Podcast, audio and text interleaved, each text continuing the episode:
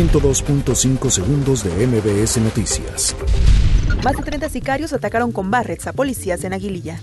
La Comisión Nacional de Derechos Humanos condena homicidio de policías en Michoacán. Rechaza Codwell haber participado en la adjudicación de contratos en Pemex. Juez concede ampliación para conclusión de investigación en caso Rosario Robles.